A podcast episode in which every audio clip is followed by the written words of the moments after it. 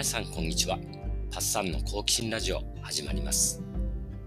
ティク・ナット・ハンさんの愛するについてお話しする第3回です。愛って何でしょうか？そもそも本から学べるものなんでしょうか？愛を知るまでは知れない。そんなあいみょんの歌と同じことを考えている僕や、もしかしたらあなたにとって、ティクさんの話は聞くだけでヒントになると思います。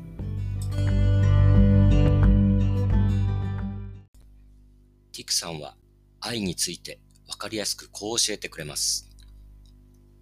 深いつながりの中では、もはや相手と自分とを分かつ境界は存在しません。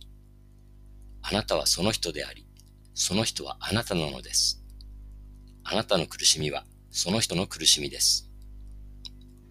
確かにこう考えると、相手の立場に立っていたわいたわれるようになりますよね。この考え方の根底には仏教的な世界観があると思います。面白い考え方なので、ちょっと本からその部分を引用してみます。無我、ノンセルフという部分からの引用です。現実には私という孤立した存在はないのです。花は日光、葉緑素、水といった花でない要素のみから成り立って存在しています。こうした要素を花から覗いてしまったら、花は存在できないのです。一輪の花は独立して存在することはできません。他のすべてと関わりを持ち、互いに頼り合いながら存在しているからです。人間も同じです。一人では存在できません。すべてのものと関わりを持ちながらここにあるのです。私とは地球、太陽、両親、先祖、といった私でない要素のみによって成り立っています。あなたと愛する人の間にあるこの関係性を理解するとき、愛する人の苦しみはあなたの苦しみであり、あなたの喜びは愛する人の喜びであることがわかるでしょう。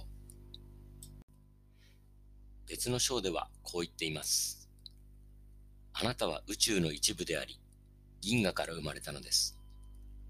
愛する人を見つめていると、その人も銀河と永遠を宿していることを知るでしょう。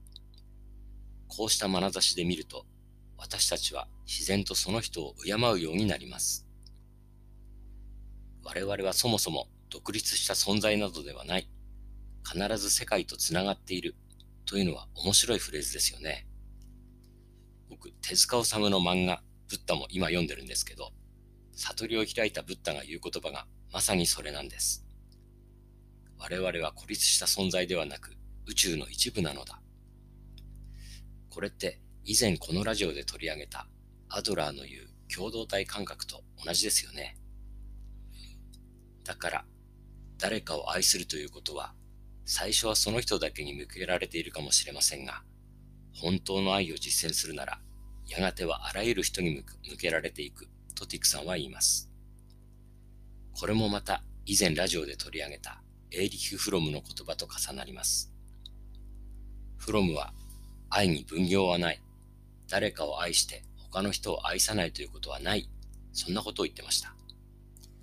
なぜか愛のある人ってそういう人なのかもしれませんね。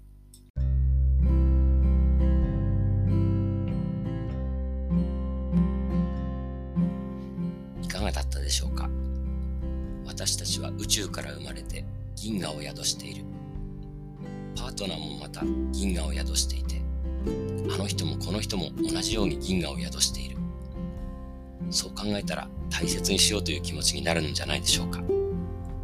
それでは皆さん、今日も良い一日をお過ごしください。バイバイ。